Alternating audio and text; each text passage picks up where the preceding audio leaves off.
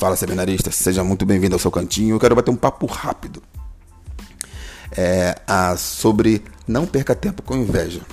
Talvez você tenha uma, uma pessoa no seminário aí, ou em algum lugar que você circula, que sabe muito sobre células e discipulado. E você também sabe. Você está procurando saber sobre células e discipulado. E você perde tempo invejando essa pessoa. Quero te chamar a não invejar essa pessoa, mas sim aprender com ela. Nós temos um, um, um, nós somos contaminados pelo desejo de ter sucesso, de ser maior que, que os outros, que é um valor mundano. Esquecendo que no evangelho você precisa honrar a Deus e para às vezes honrando a Deus você vai ser um, vai ser um, alguém que honra a Deus fazendo algo pequeno que não é tão reconhecido pelos outros.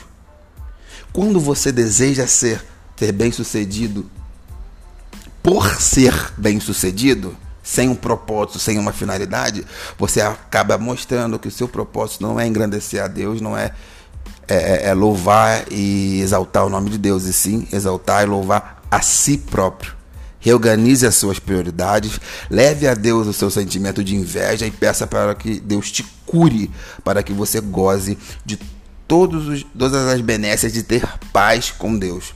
Se liberte desse desejo mundano de querer ser melhor do que os outros e se aper e aperfeiçoe-se para que você venha ser melhor a cada dia para Deus. Aprenda com aquele que é melhor que você, que você vai ser melhor também. Então é isso aí, galera. Divulgue esse conteúdo para que outras pessoas sejam abençoadas e que elas saibam que tem um lugar para elas. Boa sexta-feira, que Deus te abençoe, que Deus continue te abençoando, derramando bênçãos sobre a sua vida. Valeu, fique com Deus.